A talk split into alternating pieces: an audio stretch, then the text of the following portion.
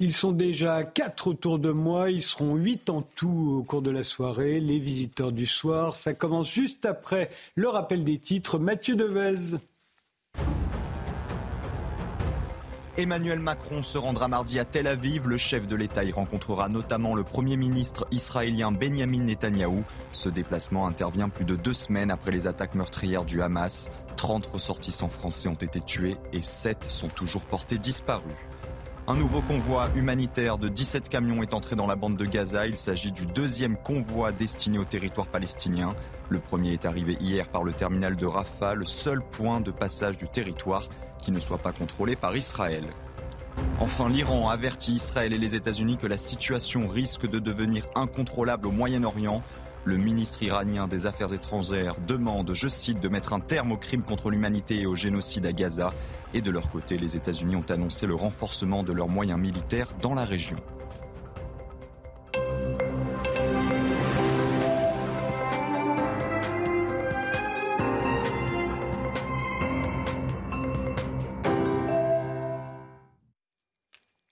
Bonsoir, bienvenue sur le plateau des visiteurs du soir. Il est 22h, c'est la fin de la semaine. On peut prendre un peu de recul sur l'actualité.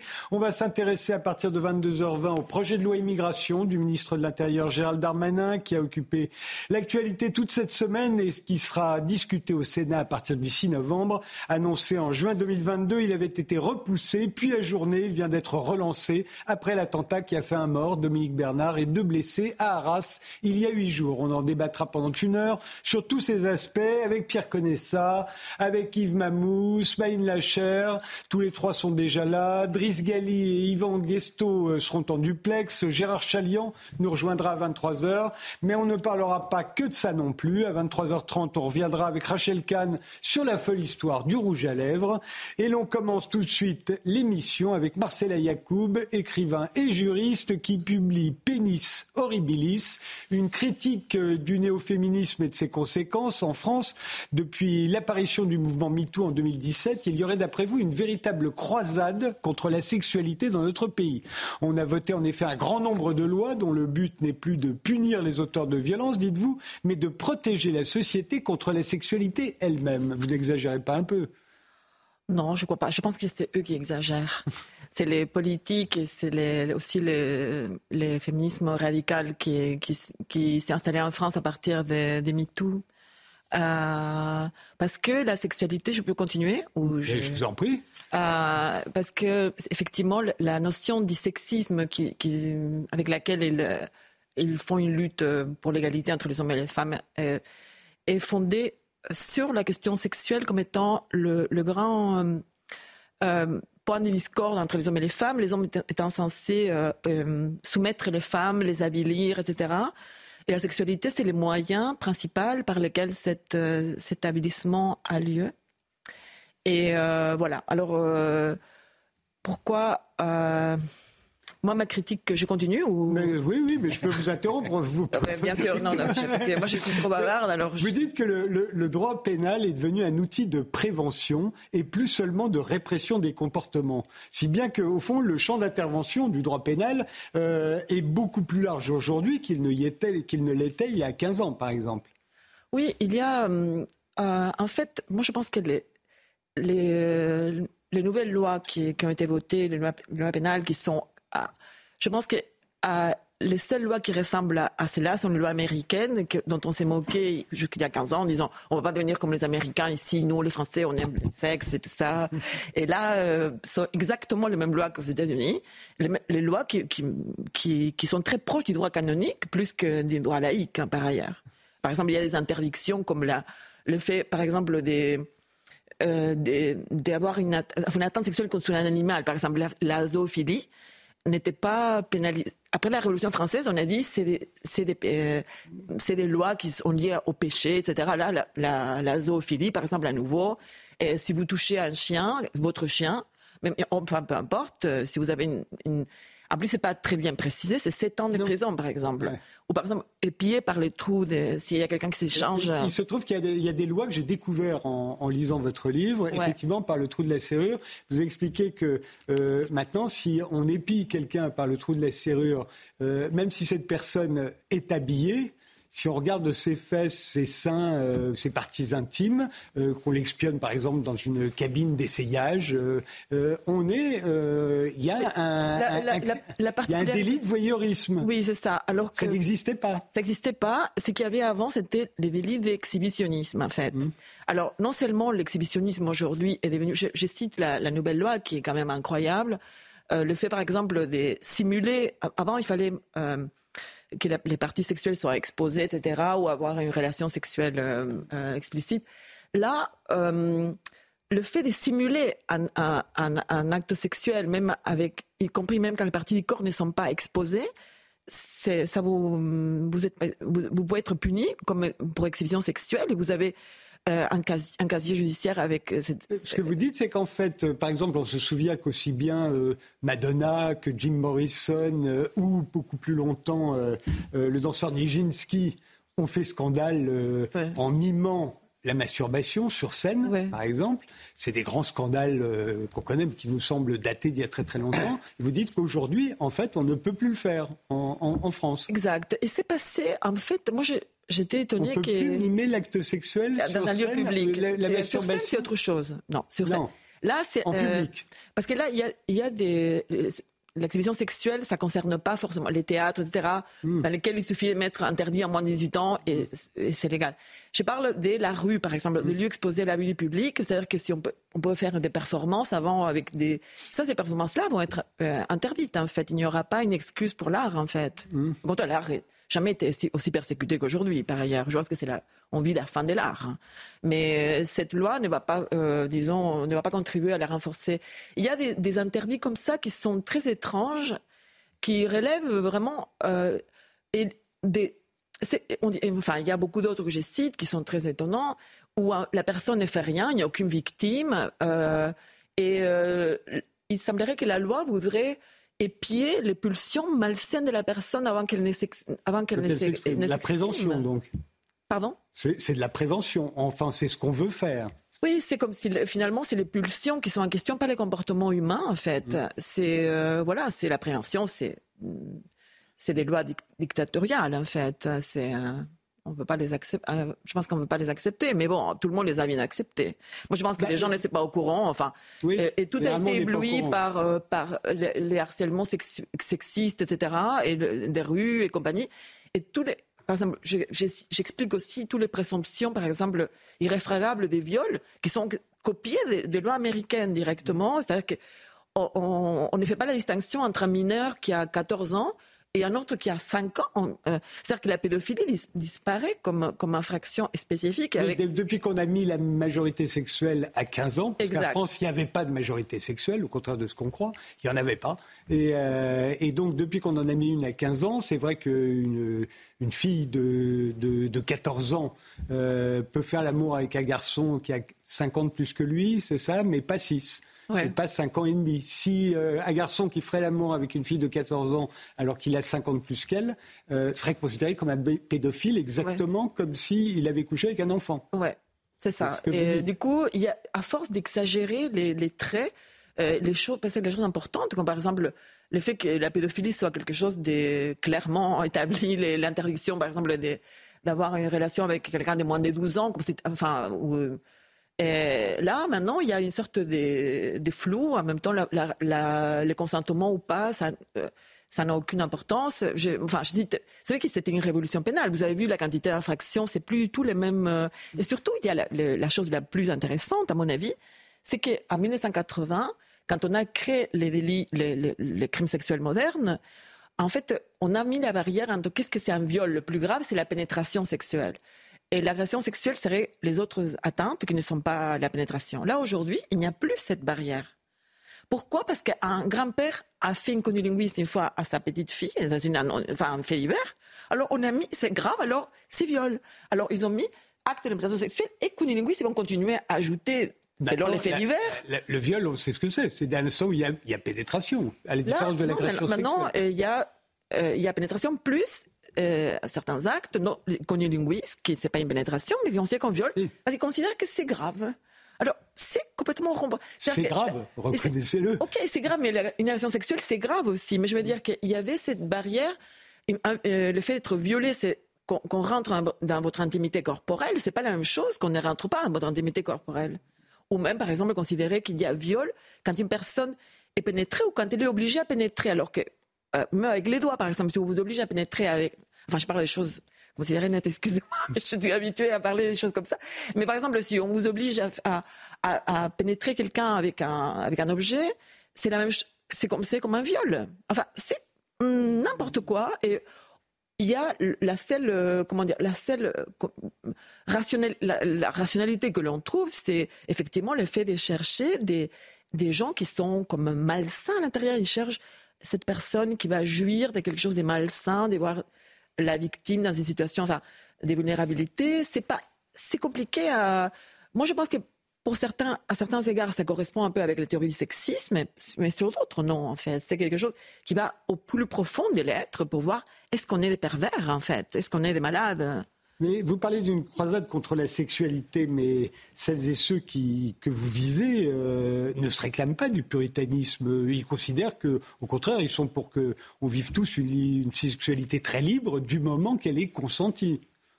Oui, c'est le problème, c'est si vous voulez, moi dans ces livres, c'est que j'essaye de, il y a par exemple pas consenti parce que la prostitution, par exemple, elle est interdite euh, maintenant. Euh, même si elle est consentie, mais parce qu'on sinon, sinon c'est la prostitution. La prostitution, par définition, elle est consentie en fait. Et là, par exemple, il n'y a pas, euh, il y a toutes des présomptions irréfragables. Je disais tout à l'heure des non-consentements, même. Euh, je suis obligé de vous corriger, la prostitution n'est pas interdite, c'est le, client qui n'a pas le droit d'être exact, pardon. Mais euh, la prostitution, mais c'est vrai qu'on considère qu'une prostituée ne peut pas consentir À, louer ou à vendre son corps. Il y a d'une part, de la point de vue légal, une sorte de mise en question de ça avec le fait d'interdire l'achat de services sexuels, aussi tous les présomptions irréfragables des viols, d'inceste, etc., qu'il y a... Euh, et tous les délits sans victime aussi, c'est-à-dire qu'ils sont des actes qui n'ont pas des victimes. Euh, bah, euh, euh, voilà, comme par exemple le fait d'une atteinte sur un animal, l'animal ne souffre pas, il, il ne rêve rien si c'est une simple caresse, par exemple pour un animal. Et voilà, là, on peut dire qu'on n'est pas exactement dans la, la, la, distinction entre consenti et non consenti. On est, dans, on est entré dans une autre ère, disons. De, pour vous, mais euh, il y a encore autre chose. Pour Excusez-moi. En fait, il y a l'idée sous-jacente que tous les hommes sont des prédateurs oui. et que toutes les femmes euh, sont assignées, au fond, à une éternelle place de victime. Oui, parce que, euh, disons que peut-être il faudrait dire euh, qu'ils sont assignés à c'est ça qui me choque le plus de ces mouvements, c'est le fait que les femmes soient, ça leur pose pas des problèmes, le fait que les femmes soient des objets sexuels. Pourquoi la, place des objets sexuels, c'est-à-dire euh, pourquoi les femmes sont toujours considérées comme étant la chose qui va dire ah tu veux des moi tu veux pas des moi enfin euh, j'ai dit tu m'as choisi moi j'ai dit oui etc c'est elle qui s'offre c'est elle qui c'est comme s'il n'y avait pas une égalité dans, les désirs, en fait, alors qu'on est dans une ère euh, dans laquelle, normalement, on aurait dû, nous les femmes, on a euh, les mêmes droits, on, aspire au même, au poste, etc. Et même, il y a une mise en cause aussi de la famille, que je, dont je vais parler euh, après. Mais, et du coup, j'ai l'impression que le mouvement MeToo est, en train de, de vouloir faire en sorte que la femme reste dans ses rôles d'objet. Mais il faut que ce soit un objet protégé, alors qu'elle ne veut pas mettre en question le rôle d'objet alors que les femmes devraient être des sujets de leur sexualité comme les hommes. Par exemple, je disais comme un exemple, c'est un peu cocasse, mais par exemple, Sandrine Rousseau s'est plaint qu'il y a euh, quelqu'un qui, qui, qui harcèle une femme sexuellement, mais ne se plaint pas si cette personne qui harcèle, une personne qui, pardon, qui, qui ne fait pas jouir une femme, par exemple. Ça, c'est pas un problème parce que la jouissance féminine, ça pose des problèmes. Euh, le fait qu'une femme n'ait pas de jouissance, c'est pas du tout un problème politique, alors que ça devrait l'être quand même un problème politique. Alors, euh, vous imaginez si maintenant la politique se mêlait à ce point de la sexualité des Moi, si vous voulez, il y a une époque où ça s'est mêlé. Par exemple, au XVIIIe siècle, le, les, prêtres baillaient euh, d'une manière très très euh, disons, minutieuse à ce qu'il y a de la jouissance dans, au sein des couples matrimonial? Sinon, il disait qu'il n'y avait pas d'enfants, en fait. Alors, il, il peut y avoir des, des, contrôles comme ça. Ce serait plus sympa aussi que nous contrôle, que, enfin, moi, je pense que tant qu'à faire, si on nous contrôle comme ça, qu'on contrôle aussi, qu'on dise, non, c'est un homme, voilà, tu ne fais pas jouir ta femme, et pas seulement quand il, euh, quand mm. il la fait. c'est ça, être un sujet, être à la fois, euh, voilà. Alors, pourquoi, euh, pourquoi cette question? Moi, je pense que c'est ça la principale critique qu'on peut adresser à ces mouvements, c'est que pourquoi la femme est un objet toujours?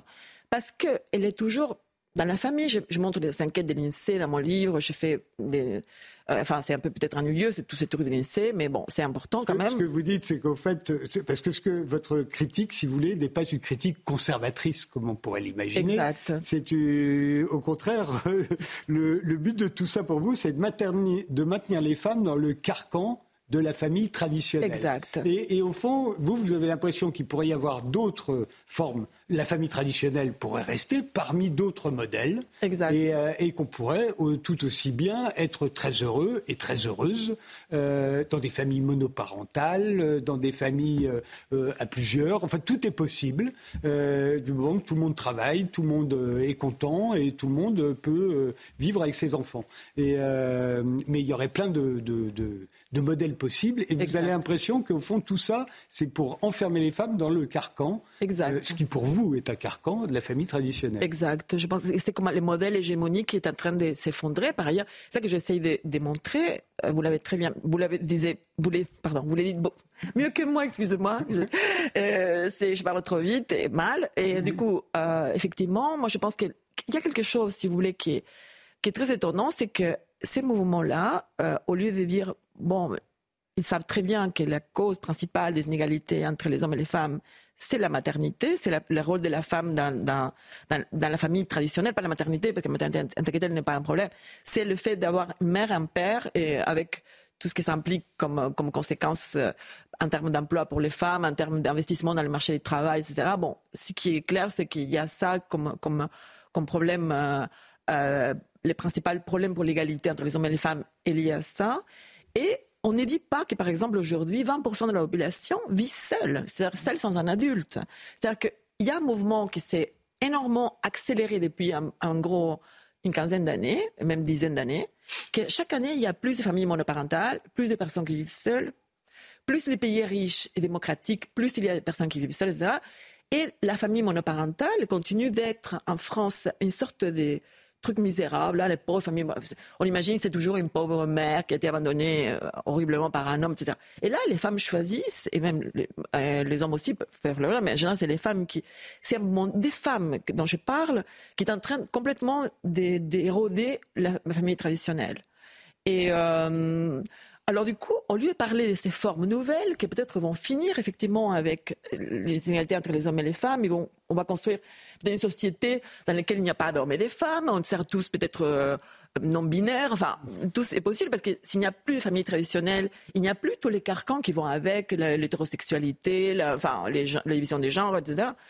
Alors, au lieu de, parier sur ces mouvements merveilleux qui sont en train d'avoir lieu, que je pense que c'est comme une sorte de révolution silencieuse, qui, est l'œuvre des femmes par ailleurs, on, est complètement euh, euh, comme euh, fixé sur la question de la, violence sexuelle, en fait. Moi, je pense que c'est un, formidable outil de régression sociale, en fait. Oui, mais c'est aussi ce qui se traduit le plus facilement dans la loi. C'est contre quoi on peut légiférer. On ne peut pas tellement légiférer sur le reste. C'est peut-être aussi pour ça qu'il y a cette inflation que vous décrivez que j'ai réellement découvert en lisant votre livre. Je ne savais pas qu'il y avait autant de lois qui avaient été votées depuis. Euh, c'est vraiment monstrueux. Mais, mais, en fait, effectivement, oui, mais il y a des choses, par exemple, dans les pays, disons, comme la Suède ou comme.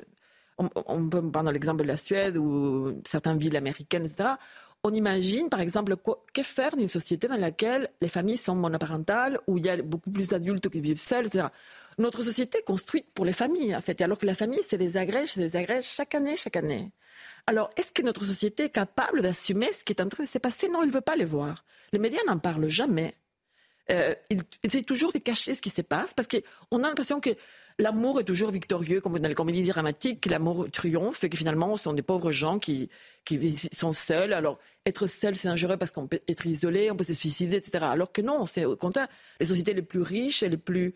C'est vrai que le cinéma fait beaucoup de la publicité du conjugalisme. C'est ça que vous avez l'air de regretter. Euh, sur la, famille et l'amour. Oui, euh. bah, à la fin des films, on se marie toujours. Enfin, on se marie ou on vit ensemble. C'est une, idéologie, je pense, qui fait beaucoup souffrir les gens. Euh, parce qu'on souffre à cause du fait qu'on n'est pas conforme aux normes. Et en réalité, c'est pas une raison. La norme, ça fait allusion à rien. On s'arrête là, euh, on fait une pause et on se retrouve tout de suite après euh, sur la loi immigration, euh, le projet de Gérald Darmanin. Depuis 1980, il y a eu 28 lois sur l'immigration votées en France, une tous les 17 mois. La dernière, c'est la loi Asile et immigration du 10 septembre 2018 sous Emmanuel Macron. La loi Darmanin devrait donc être la 29e pour débattre de ses principaux aspects. Il y a autour de moi Marcela Yacoub, qui est écrivain et juriste, qui est né en Argentine, qui est immigré en France en 1989. Elle vient de publier Pénis Horribilis. Il nombreux essais. Le dernier, c'est État des lieux du salafisme en France, du séparatisme au terrorisme. Smaïn Lacher, qui est sociologue, professeur euh, émérite à l'Université de Strasbourg et directeur de l'Observatoire du fait migratoire et de l'asile à la Fondation Jean Jaurès. Vous avez beaucoup écrit sur l'immigration. Le plus récent de vos ouvrages est paru l'année dernière, c'est Le fait migratoire et les sept péchés capitaux. Yves Mamou, vous avez été journaliste euh, au Canard à Libération, au Canard enchaîné peu de au Monde pendant 20 ans. Vous êtes l'auteur du Grand Abandon, les élites françaises et l'islamisme et des dix petits mensonges et leurs grandes conséquences, Auschwitz, Israël, la Palestine et nous. Et en duplex, euh, il, y devrait y avoir Yvan Gasto, qui est historien spécialisé dans l'immigration, mais pour l'instant, on a un problème de liaison. Euh, en revanche, il doit y avoir euh, Driss Gali, dont le dernier livre, c'était Contre-histoire de la colonisation française. Vous êtes venu en parler dans cette émission, mais vous êtes également l'auteur de Français Ouvrez les yeux, une radiographie de la France par un immigré. On en parlera tout à l'heure de l'aspect lutte antiterroriste du projet de loi. Commençons par l'article 3 qui prévoit euh, de régulariser des travailleurs sans papier en créant une carte de séjour d'un an pour les métiers en pénurie de main-d'œuvre, le BTP euh, ou l'hôtellerie. Euh, le gouvernement a déclaré Gérald Darmanin est attaché à des mesures de justice envers ceux qui produisent dans notre pays sans jamais poser de problème d'ordre public. Les républicains ne veulent pas de cette mesure. Ils menacent de déposer une motion de censure. Pierre ça? Un mot Bon, c'est l'état de la vie politique française. Non, je ne sais pas sur le fait que les républicains non, non, non, pas, mais, il y a un débat sérieux. Il y a un débat sérieux pour effectivement adapter la loi de l'immigration. On débat d'un projet, on a débat d'un article. On ne dit pas qu'on menace de déposer une motion de censure. Ça veut dire que le parlementaire, le parlementarisme ne sert à rien. On ne peut faire que des motions de censure ou éventuellement euh, du 49-3. Bon, moi, je suis assez un peu désespéré sur l'état de la vie politique française. Donc, c'est plus que sur l'immigration. Eh bien, nous, on va en discuter tout de suite après le rappel des titres. Mathieu Devez. Emmanuel Macron se rendra mardi à Tel Aviv. Le chef de l'État y rencontrera notamment le Premier ministre israélien Benjamin Netanyahou. Ce déplacement intervient plus de deux semaines après les attaques meurtrières du Hamas. 30 ressortissants français ont été tués et 7 sont toujours portés disparus. 15 000 personnes ont manifesté aujourd'hui à Paris lors d'un rassemblement pro-Palestine. Israël assassin, Macron complice, les participants ont multiplié les slogans pro-palestiniens. Ils demandent l'arrêt des opérations militaires d'Israël à Gaza. Enfin, 10 personnes ont été interpellées. Plusieurs affrontements sont à déplorer lors de l'évacuation de la ZAD dans le Tarn. Le ministre de l'Intérieur remercie les forces de l'ordre qui ont fait face à des individus violents. Et de leur côté, les organisateurs de la mobilisation anti-A69 dénoncent, je cite, une attaque brutale de la police sur le campement et les bâtiments occupés le long du chantier.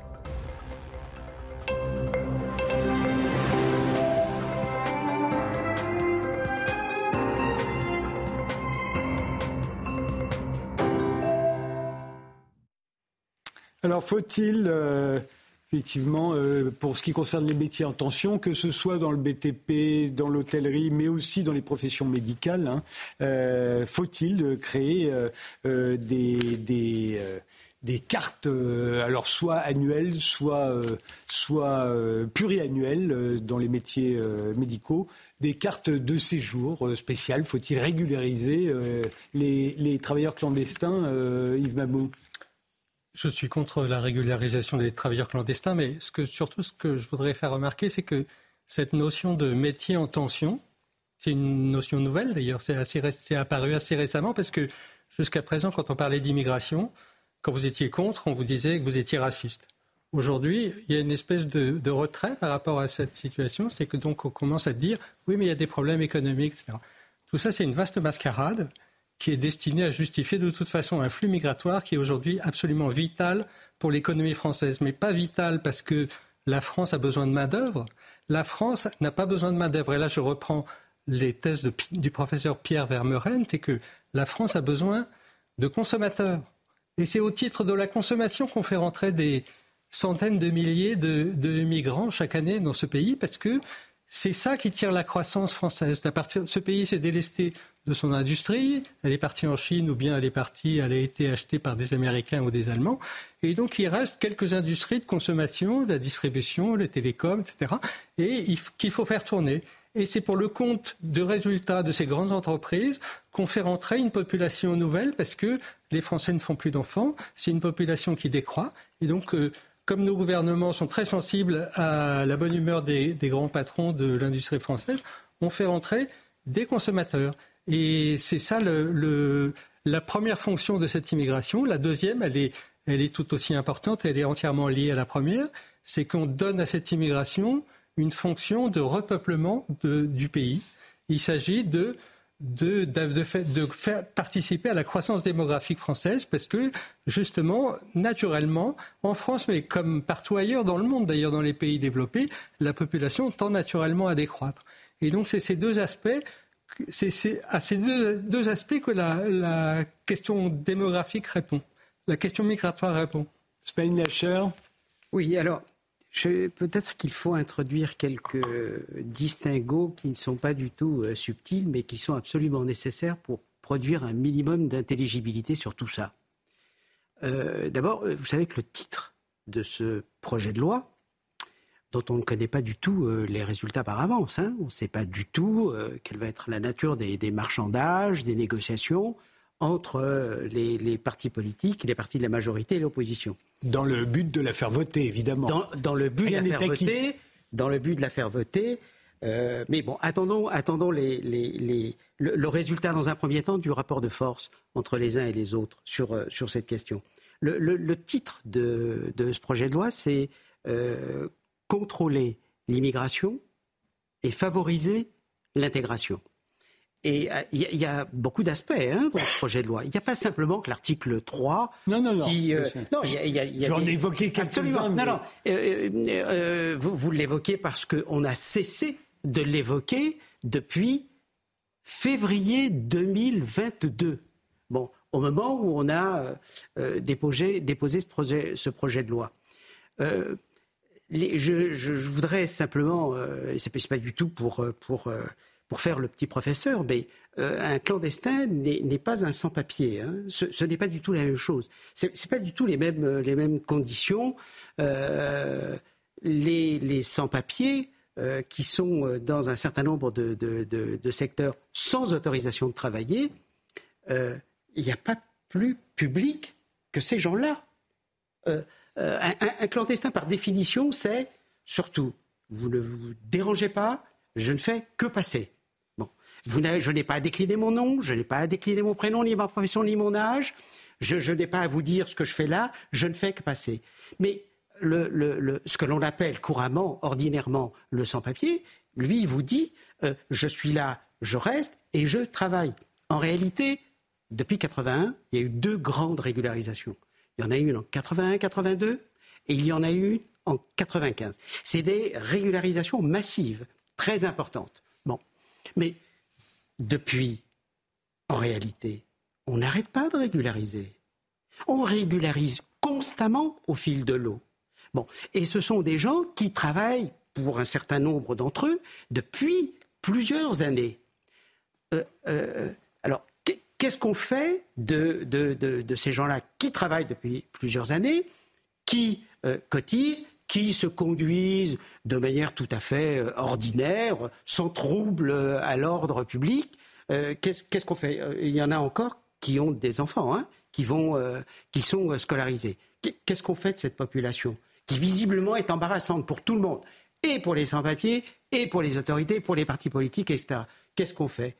Eh bien, je pense qu'il faut tout simplement régulariser selon un certain nombre de critères qui auront fait consensus euh, dans la société française. Donc vous êtes d'accord avec Gérald Darmanin, avec le gouvernement? Non, mais euh, non, non, non, non, je ne suis pas, je ne suis pas d'accord avec lui parce que lui ne sait même pas ce qu'il va faire de, euh, de, de, de, ces personnes. Il ne sait pas encore aujourd'hui s'il va régulariser, qui il va régulariser, dans quelles conditions il va régulariser. Parce que ça dépend de qui votera sa loi, c'est ça que vous voulez dire, qui va devoir le négocier. Entre autres, oui, entre autres. Mais, mais les, les, les critères qui, qui, vont, qui, vont, qui vont être produits pour savoir euh, qui, euh, qui on doit régulariser, qui on ne doit pas régulariser, font aujourd'hui encore l'objet de marchandage et de négociations. Je salue l'arrivée euh, d'Yvan Gasto, euh, voilà, qui, qui, nous a rejoint, historien spécialisé dans l'immigration. Vous enseignez à, à l'université de Nice, Sophia Antipolis. Vous êtes le co-auteur de l'Atlas des immigrations en France avec Pascal Blanchard et Adrien Dubus. Pardon. Et, euh, et euh, alors, votre sentiment sur la régularisation euh, annoncée par, euh, par Gérald Darmanin d'un certain nombre de sans-papiers qui travaillent dans des métiers en tension, que ce soit le BTP, le le... Restauration. la restauration, merci de m'avoir aidé, Pierre connaît ça, ou les professions médicales. Et je poserai la même question à Driss Gali d'ailleurs, parce que l'Afrique s'inquiète de les fuites des cerveaux possibles en matière de, de médecins d'ailleurs. Mais d'abord, euh, euh, Yvan Gasto. Oui, euh, je, moi je, je, pense qu'effectivement cette, cette, cette, discussion est une discussion qui pose la question de, de, du rapport que la société française a avec la question de l'immigration et, et, ce qui est un rapport totalement euh, ambigu, parfois même contradictoire, hein, euh, parce qu'on a des discours qui sont des discours de fermeture euh, hermétique absolue, et puis euh, on se rend compte que dans la réalité, il y a besoin d'être euh, aussi dans quelque chose qui soit aussi pragmatique. Il me semble, comme le disait tout à l'heure Smaïn Lacher, que il y a cette nécessité de, de, s'adapter hein, à un certain, une certaine réalité de la société française, hein, qui montre qu'effectivement, les sans-papiers sont une réalité depuis bien longtemps. On peut considérer que, le, en tant qu'historien, le, point de départ de la question des sans-papiers en France date de 1972-1973. C'est une vieille question, une question qui a été une sorte de serpent de mer de, de notre société. Et le fait qu'on puisse envisager que euh, des personnes qui sont parfois ici sans papier depuis euh, des années, voire des décennies, qu'elles trouvent, je dirais, une, une, une, régularisation, en tout cas l'officialisation de, de leur présence en France, nous semblerait de nature à apaiser la société française. Donc moi je suis tout à fait favorable à cette idée et euh, je pense que c'est une idée de bon sens dans la mesure où, comme on le voit très souvent, hein, des sans-papiers travaillent depuis des années et ont une vie euh, tout à fait banale, euh, même si leur statut est totalement, je dirais, parfois ubuesque ou contradictoire. Driss Gali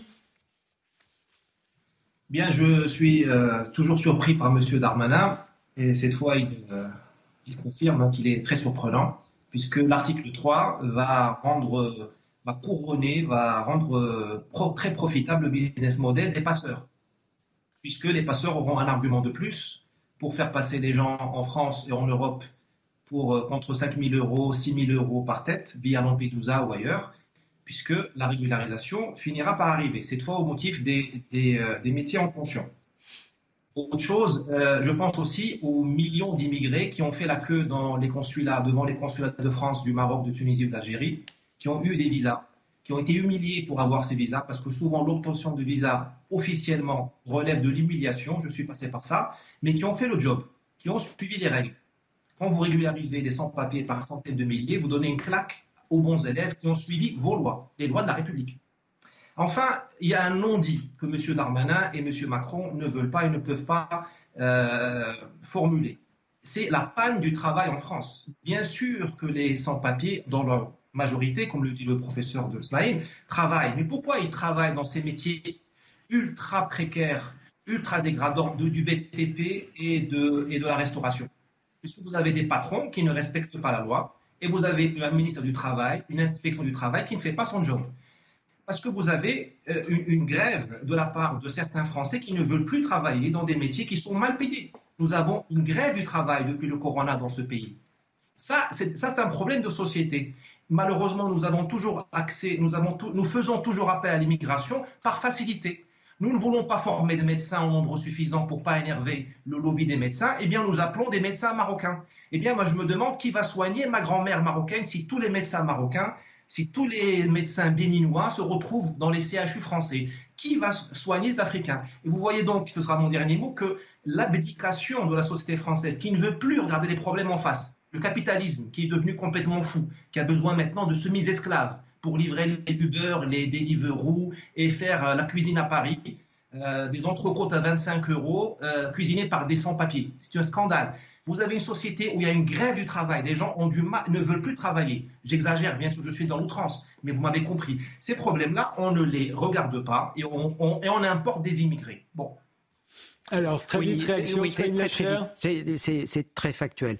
Euh, je, voudrais dire euh, à, Driss, c'est ça Driss, Gali. Driss Gali, que les, les, sans-papiers qui pourront possiblement faire l'objet d'une régularisation euh, n'ont strictement, mais strictement rien à voir avec les passeurs.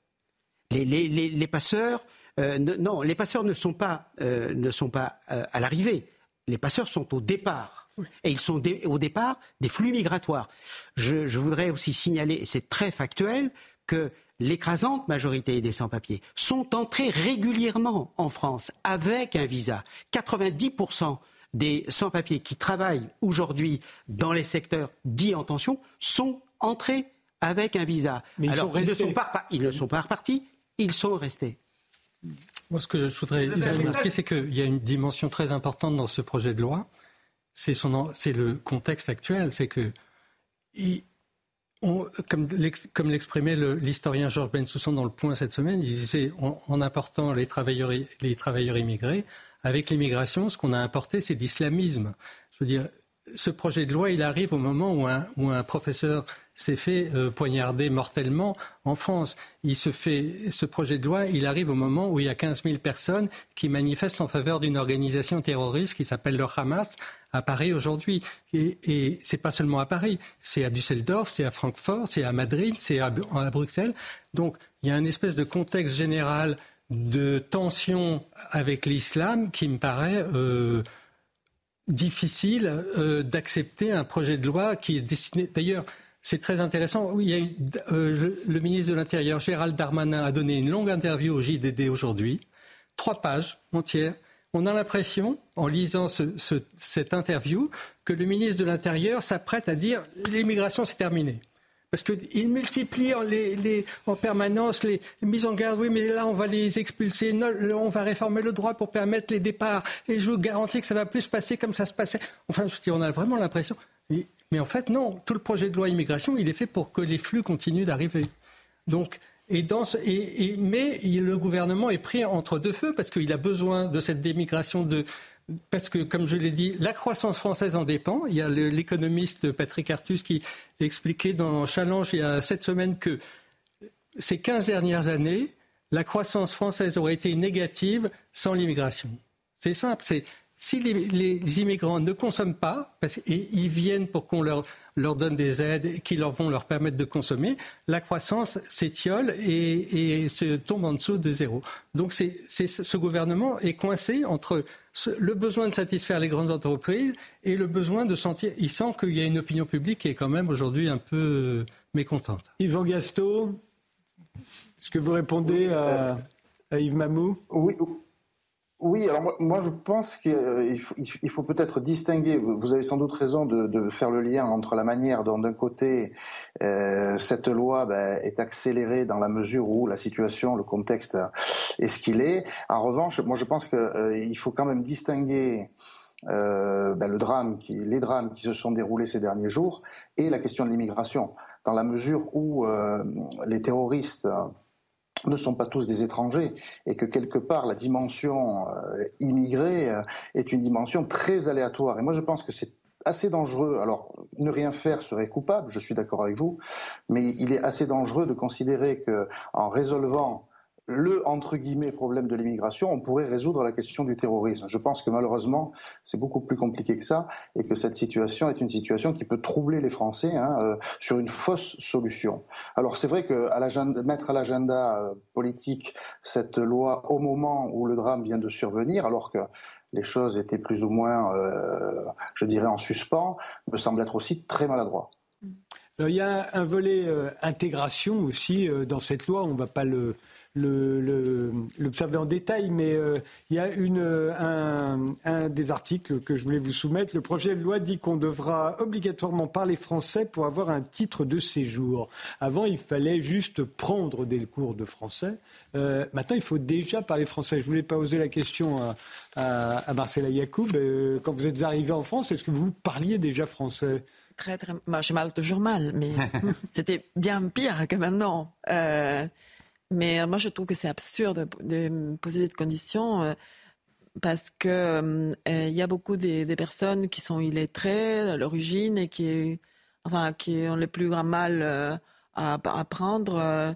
et voilà, par exemple, moi, je n'ai jamais appris, et je me débrouille. Enfin, je sais pas, je pense que c'est très Enfin, on sait qu'au moment des grandes vagues d'immigration, je crois que vos grands-parents sont arrivés en Argentine de Russie, à l'époque des grandes vagues d'immigration, on arrivait dans des pays dont on ne parlait pas la langue.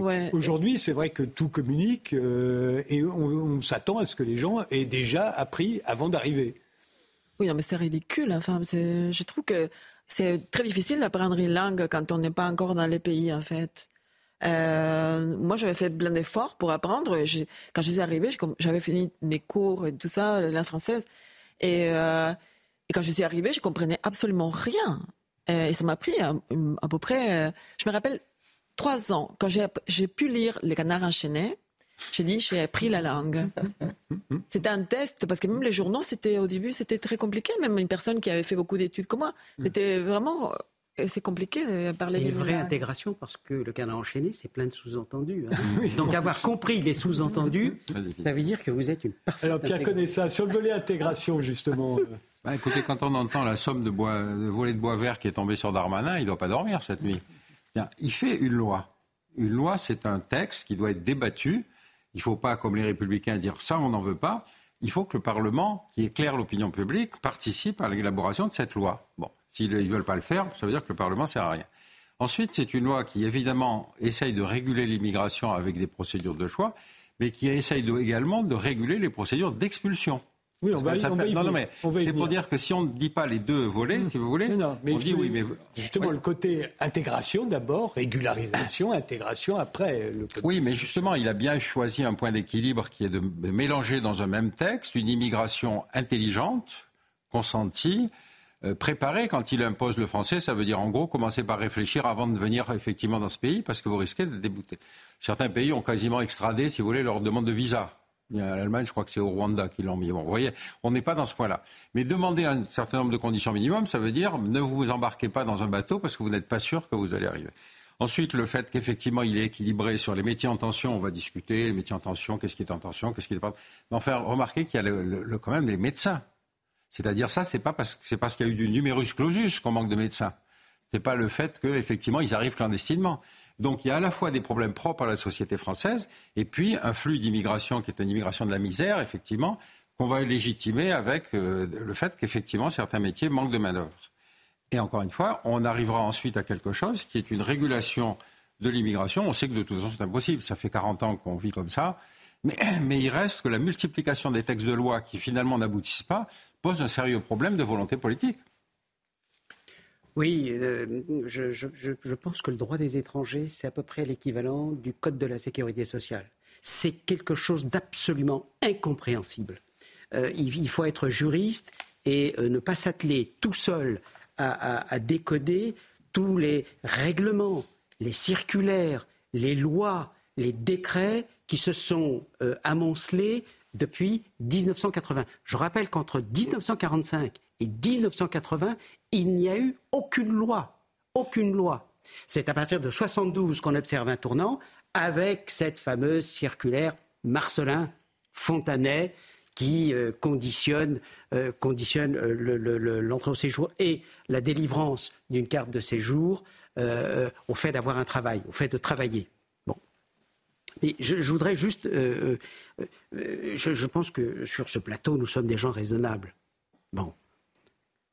dire je, sais que vous ne pensez pas, euh, que vous ne pensez pas à mal, mais, mais, mais dire avec l'immigration s'introduit l'islamisme me paraît inexact. Ah bon? Oui, me paraît inexact. Non, me paraît inexact. Parce que la seule chose que vous pouvez euh, m'opposer, et avec laquelle je suis d'accord, c'est de me dire tel être singulier est arrivé en France et a commis un attentat. Mais l'immigration, l'immigration comme euh, comme, euh, euh, comme totalité, l'immigration comme collectif, l'immigration comme processus historique, l'immigration comme donnée historique, c'est pas vrai. L'immigration, non, l'immigration ne produit pas du, du terrorisme. Le, le, le, terrorisme correspond. Le terrorisme. C'est pas, dit du terrorisme, j'ai dit l'islamisme. L'islamisme, ce qui revient, ce qui, franchement, entre nous, entre nous, on est, c'est à peu près la même chose. Terrorisme, islamiste, les islamistes produisent du terrorisme, les islamistes sont, du sont, sont, sont des terroristes. Non, on l'entend à longueur de, de, journée. Euh. Alors par ailleurs, les flux migrateurs, oui, euh, euh, oui on l'entend, mais c'est pas fou. Non, non, non, non, le, non, non, non, c'est pas ça du tout que je conteste. Ah je, je, non, je, je conteste le fait qu'on dise que l'immigration comme processus collectif, comme donnée historique, produit ipso facto, automatiquement, mais quasi. monsieur Je suis tout à fait d'accord, mais là, euh, effectivement, c'est tellement petit par rapport à tous les, les, phénomènes des richesses et, qui apportent l'immigration à un pays, enfin, tout ce qui est. Si on s'est, on contente de dire qu'il y a peut-être une possibilité d'augmenter un tout petit peu plus euh, le nombre des terroristes. Vous n'allez pas me faire le coup de l'immigration est une chance pour la France. Pas, je veux dire, ce, à l'époque, c'était Bernard Stasi, il faut le, rappeler. Hein, c'était Bernard Stasi. Euh, oui. Moi, moi je dis c'est une donnée historique et il faut faire avec. Moi, je dis que quand on importe des populations sans contrôle, quand on laisse rentrer des, des, des millions de gens, on importe leurs problèmes avec eux.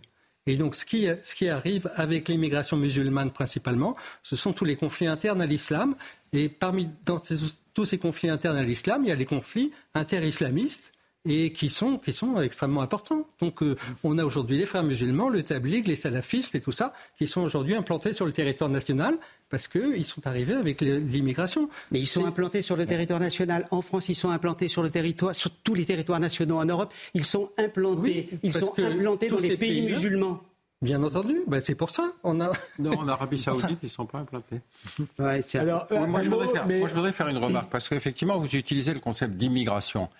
La France est le pays qui a accueilli la plus grosse communauté juive, la plus grosse communauté arménienne, la plus grosse communauté musulmane, la plus grosse communauté chinoise des pays de l'Union européenne.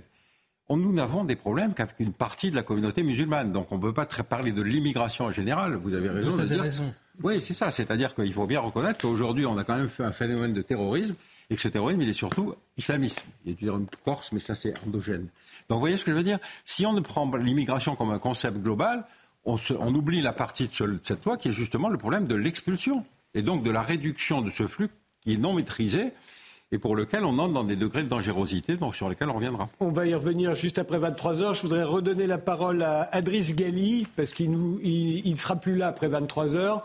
Euh, donc effectivement, euh, sur euh, le côté, est-ce qu'il y a un lien mécanique entre, entre immigration et terrorisme? C'est un sujet qu'on abordera tout à l'heure, mais il a été abordé là. votre, votre réaction?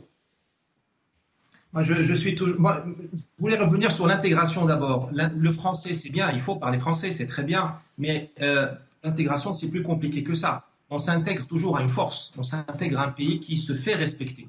Or, quand on voit des commissariats de police attaqués au mortier en toute impunité, quand on voit la dégradation des Champs-Élysées pour un oui, pour un non, après qu'une équipe de foot ait gagné ou perdu un match, ça, ça réduit l'intégration. Parce que l'être humain euh, s'accroche, s'intègre à une force, un pays qui se fait respecter. Ensuite, euh, évidemment qu'il y a un lien évident, brutal, malheureusement qui ne me plaît pas en tant que musulman, mais qui est réel, entre une partie de l'immigration venant du Maghreb et, du pays, et des pays musulmans et le terrorisme. Euh, par respect pour les victimes du Bataclan et les victimes des attentats, euh, nous devons le reconnaître. Maintenant, il faut aller plus loin et essayer de régler ça. Il ne faut pas rester juste à l'indignation. Et voilà ma réponse.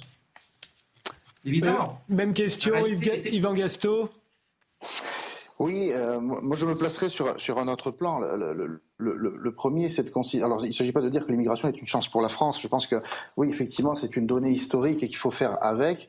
Et cette donnée historique, elle, elle met en scène le fait que, euh, moi, j'aurais tendance à dire gare aux amalgames, euh, dans la mesure où, oui, il y, a, il y, a, la problématique du terrorisme, il y a la problématique euh, d'une menace qui peut tout à fait être, disons, grave pour la société française. Elle l'est déjà, d'une certaine façon. Mais de notre côté, c'est trop facile, je pense, c'est trop simple de considérer qu'en en, ayant la possibilité de résoudre le, entre guillemets problème de l'immigration, on aurait euh, résolu tous ces problèmes. Et euh, j'aurais tendance à considérer que l'immigration, quand on parle, on dit immigration, tout de suite, ça engendre une sorte de d'émotion. C'est de la politique autour de, la notion d'émotion.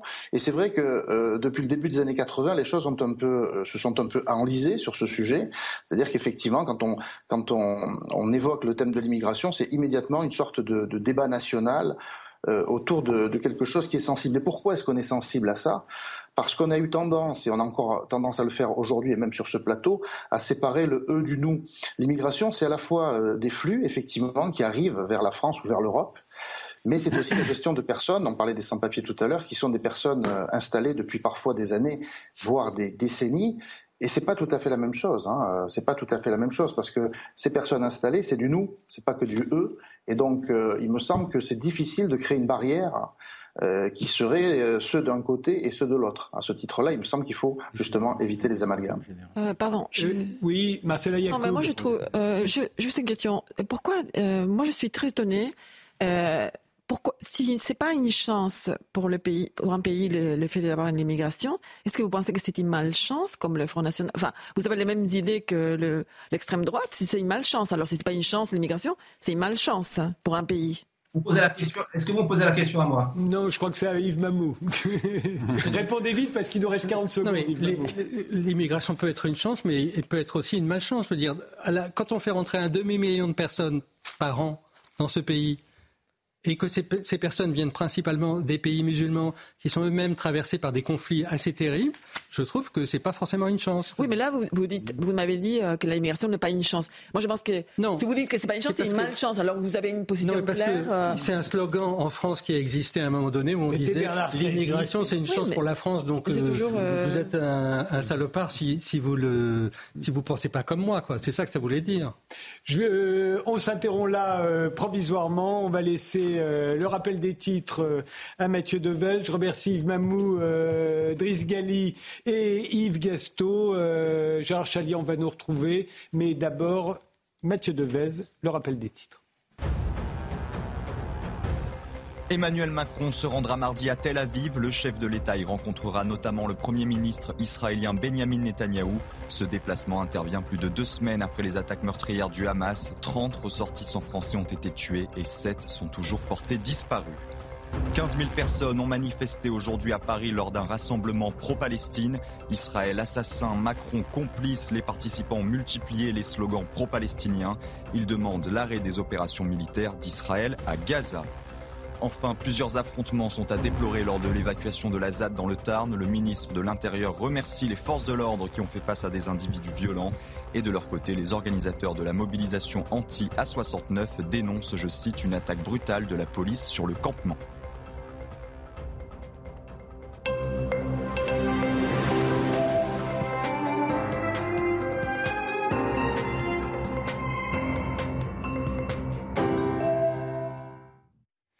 Bienvenue si, vous, bienvenue si vous nous rejoignez maintenant. Les visiteurs du soir, c'est tous les dimanches de 22h jusqu'à minuit. À 23h30, on s'intéressera à la folle histoire du rouge à lèvres avec Rachel Kahn qui vient d'arriver euh, sur, le, euh, sur le plateau. Mais d'abord, on continue de de débattre du projet de loi immigration de Gérald Darmanin qui doit être discuté au Sénat à partir du 6 novembre, notamment sur son aspect lutte contre le terrorisme. Alors avec Gérard Chalian qui vient de nous rejoindre, géostratège, spécialiste des conflits armés, vous revenez d'Arménie, vous êtes l'auteur entre autres de Terrorisme et politique et d'une histoire du terrorisme de l'Antiquité à Daesh et sont avec nous depuis le début de l'émission Pierre Connaissal, auteur d'État des lieux du salafisme en France, du séparatisme au terrorisme, Smaïn Lacher, euh, sociologue, professeur émérite à l'Université de Strasbourg et directeur de l'Observatoire du fait migratoire et de l'asile à la Fondation Jean Jaurès.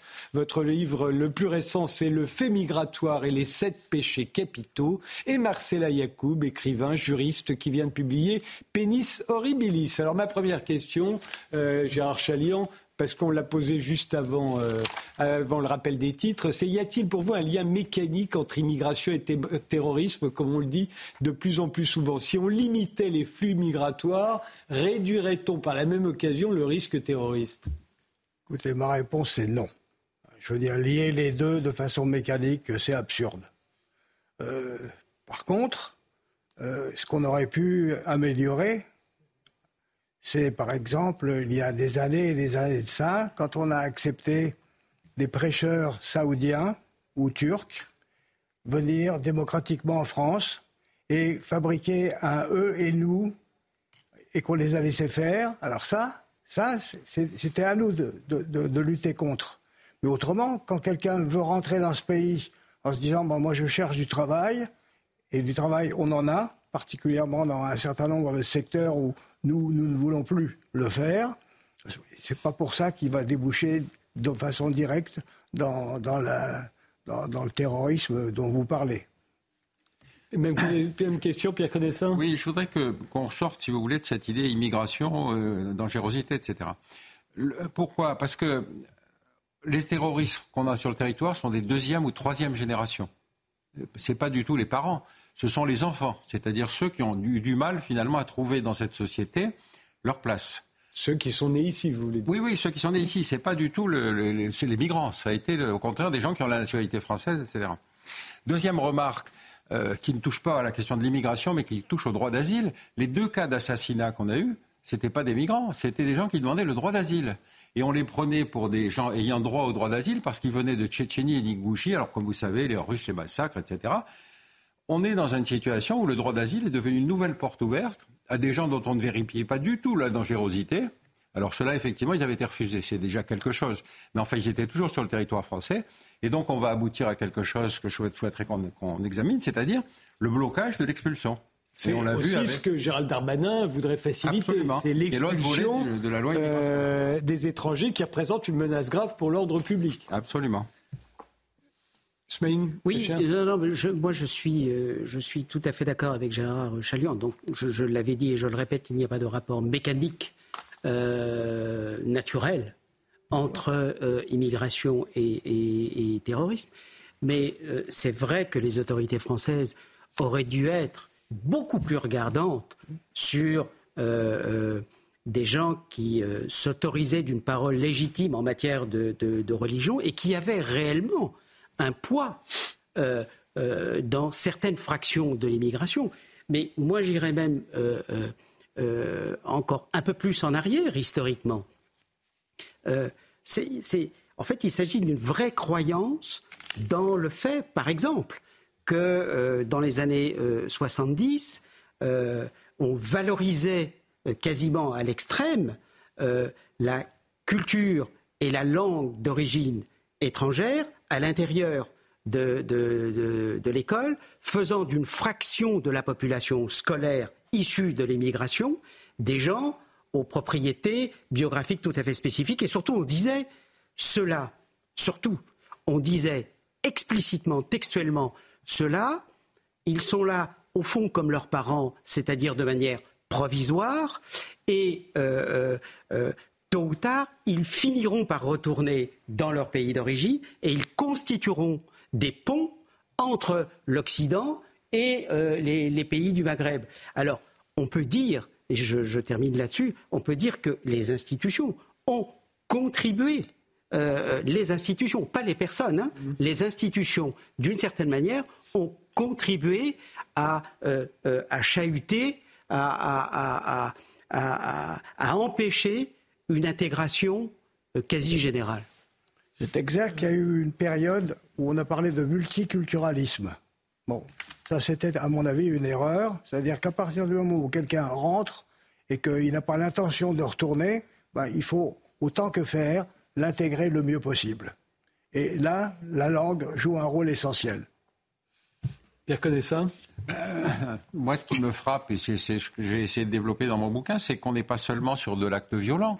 On est maintenant avec cette partie de la communauté musulmane dont je répète qu'elle est de la deuxième ou troisième génération, ce ne sont pas les parents, dans des actes de séparatisme. C'est-à-dire qu'on va se heurter à l'école, on va se heurter aux droits de la femme, on va se heurter à des, pratiques de prière dans des lieux, administratifs, etc., etc. Et c'est ce séparatisme-là qui constitue un véritable danger. Parce que quand il aboutit à l'acte de violence, il est malheureusement trop tard. Donc on est obligé, je crois, et c'est un peu l'idée de la, de la loi d'Armanin, c'est que il faut passer d'une loi de la répression pénale à une loi de la prévention. Et c'est très compliqué dans une démocratie de faire une loi de la prévention. Ça veut dire qu'il faut expulser des gens dont on suppose que la dangerosité est telle que ça légitime qu'on les expulse. Jusqu'à présent, c'est la loi du soupçon. Pardon? Et c'est la loi du soupçon. Ben oui, mais euh, ça veut dire qu'on est quand même, quand, l'attentat s'est passé, on dit Ah, Mahalèche, c'est trop tard. Non. Euh, là, c'est pas ce que dit la loi euh, de Gérald Darmanin. pour l'instant, il y a, on peut expulser ceux qui menacent les intérêts fondamentaux de l'État. ce que veut changer la loi, c'est qu'il veut qu'on puisse étendre ça à ceux qui troublent l'ordre public, les violences contre les femmes, les cambriolages, le trafic de drogue, etc., etc. C'est ça, ce qui est aujourd'hui tout ce, qui crée, Tout ce qui crée le fossé entre le eux et nous. Voilà, c'est ça qu'il faut ça très arrêter. À déterminer et là, il ne faut, pas, faut pas, craindre d'expulser. que... Ça, c'est à partir du moment où on est radicalisé soi-même. Si on adhère à une, association euh, radicale, ça peut faire partie, effectivement, de, de ce qui est discuté. Mais dans le, nous, dans le nous, il tout le monde n'est pas conforme aux valeurs de la République. c'est ça, c'est ça. Qu'une démocratie, c'est forcément une entité en tension avec des opinions différentes qui est tout le temps en mouvement. Elle, justement, c'est le propre de la démocratie n'est pas avoir quelque chose de fixe comme, comme une substance. Euh. Alors, le, moi, ce que je trouve problématique, c'est que effectivement, on est en train de vouloir punir les opinions. En fait, euh, certains. Enfin, j'ai vu que Darmanin aller vers ce type de, dispositions. Et comment, est-ce qu'on va faire dans un pays comme la France avec les gens qui ont des opinions différentes? Est-ce qu'on va les traiter à partir de ça différemment parce qu'on traite comme ça les, les, les immigrés, les gens qui ont demandé asile En fait, moi, je trouve ça très compliqué on parle de, constamment de, l'adhésion aux valeurs républicaines, ce qui est un phénomène assez récent. Avant, on n'en parlait pas. Est-ce qu'un monarchiste, par exemple, non, non, on n'est pas Est-ce que ça va poser problème Mais non, on n'est pas du tout dans ce domaine-là. On ah. a des fichiers S. Le, le, haut de gamme de ces fichiers S, c'est les classements dans les FSPRT, c'est-à-dire les gens qui sont considérés comme potentiellement dangereux. Il y en a environ 4000. C'est la police qui fait son travail. Après, une fois que l'attentat s'est passé, on dit mais enfin, il était signalé. Regardez celui-là, là, celui de Dominique Bernard, il avait été contrôlé il y a deux jours. alors arrêtons de faire comme si on allait expulser des Italiens ou des Espagnols. On est, attendez, on est sur une population qui est au contraire dans une posture de rupture avec la République. Et donc, on a des postures de prière dans des lieux administratifs. vous parlez des fichiers S, mais il y a aussi des écolos hein, dans les fichiers S. Oui, mais euh, jusqu'à maintenant, je considère que les écolos font moins d'attentats directs. Il y a quand même 80 personnes qui sont aujourd'hui sous protection policière pour avoir reçu des menaces physiques de meurtre sur leur personne. Donc combien de fois on va mobiliser de policiers parce qu'on ne veut pas régler la question en se posant des concepts de droit? Le concept de droit, c'est que la sécurité des, des citoyens prévaut sur le, ah, statut des gens. Mais là, vous parlez d'expulser les fichiers S, pas de les enfermer, parce bah. que ça aussi, c'est un concept ah de droit qui est quand même assez important, c'est qu'on ne met pas en prison des gens qui n'ont encore rien fait. Non, non, non. parle de l'expulsion. Pour l'instant, il n'est pas question de ça dans la loi immigration de, non, non, Gérald Darmanin. pas question. On vit dans une situation qui est tellement absurde, je vais vous citer un exemple. Quand vous avez quelqu'un qui est condamné pour un acte de terrorisme, qui a, juste, qui a fait sa peine, qui sort de prison, qui est expulsable par une voie judiciaire française il est inexpulsable au regard du droit européen parce que, effectivement, depuis la, loi de la Cour de justice européenne de 2011-2012, il faut que l'État expulseur vérifie qu'il va être bien traité dans son pays d'accueil. Un exemple absurde, on a accueilli des gens des groupes d'islamiques armés pendant les années noires en Algérie parce qu'ils étaient menacés par leur, euh, gouvernement, donc droit d'asile. Et ensuite, vous voulez les expulsions d'Algérie Donc on sait qu'on va les garder sur le ventre. Donc on est dans cette situation absurde, absurde où quand vous avez un terroriste condamné, expulsable, inexpulsable, il est à la, aux frais de la République. C'est-à-dire qu'il est mieux logé, nourri, blanchi qu'un SDA français qui n'a droit qu'au RSA. Je veux dire, j'arrête là-dessus. Donc on est dans un système absurde. Et ce système absurde, il ne peut se résoudre que si on vide le stock.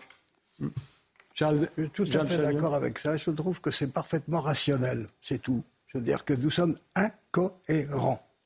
Et il manque le courage politique. Mais là, c'est, je pense Et- que... et encore une fois, euh, se posent des questions de droit. En l'occurrence, là, la, la CEDH, la Cour européenne des droits de l'homme, euh, stipule qu'il est interdit d'expulser quelqu'un qui risque la peine de mort dans son pays. Mais- c'est ça qui, fait qu'on ne peut pas expulser un certain nombre de gens. Mais c'est, c'est- D'accord. euh, ça, c'est un- les droits, les droits internationaux. Enfin, c'est élémentaire. C'est quelque chose de. C'est les droits d'asile. Vous voulez annuler les droits d'asile comme s'il n'y avait pas une humanité.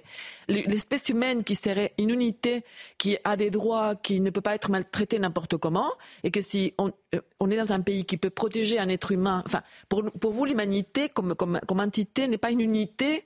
euh, qui, qui vaudrait la peine qu'on puisse protéger parce que les droits je- d'asile c'est non, ça Je suis pour réserver le droit d'asile à des gens Mais qui défendent la démocratie dans le monde, pas pour prendre des assassins. Sinon, il aurait fallu accueillir Non, Hitler non, non, 1923. non, c'est- pas ça le droit d'asile. C'est Non, pas ça du tout pas- le droit d'asile. c'est les gens qui sont Le droit menacés d'asile- parce qu'ils Le sont droit des- d'asile, Oui. c'est solliciter, c'est solliciter une protection internationale Oui. pour motif de persécution. Oui. Pour motif de persécution. On peut parfaitement ne n'avoir jamais fait de politique de sa vie, mais par exemple appartenir à une minorité religieuse, par exemple être euh, chiite au Pakistan.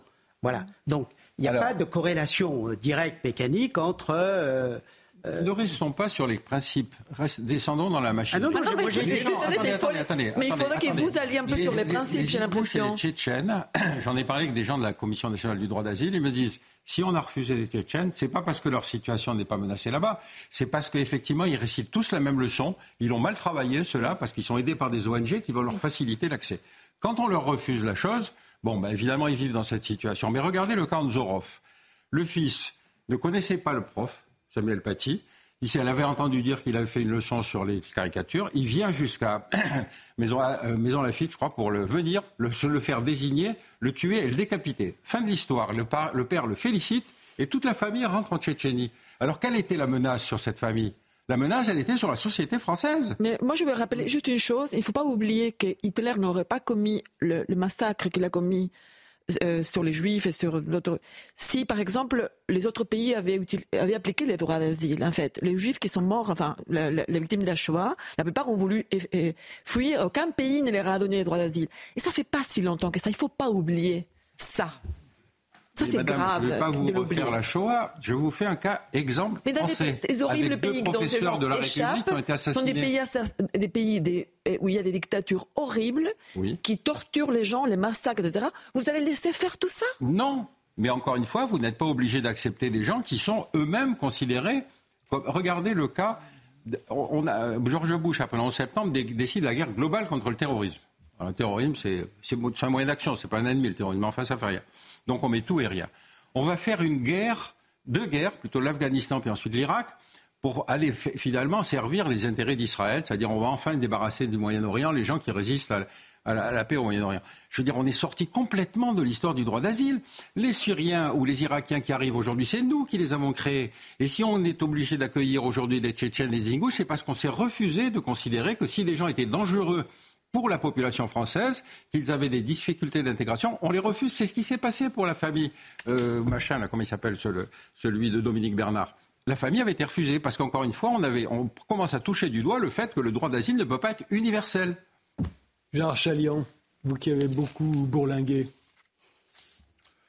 Écoutez, moi, je trouve que il faut pas donner ni dans l'angélisme du style euh, nous sommes tous euh, des humains, il faut être tout gentil avec tout le monde, etc. C'est-à-dire qu'on n'aboute à rien. Et d'un autre côté, il ne s'agit pas non plus, euh, comment dirais-je, de façon euh, rigoureusement drastique, de penser que tout type qui demande l'asile est potentiellement déjà un terroriste sous prétexte qu'il ne va pas réussir à s'intégrer comme il aimerait s'intégrer.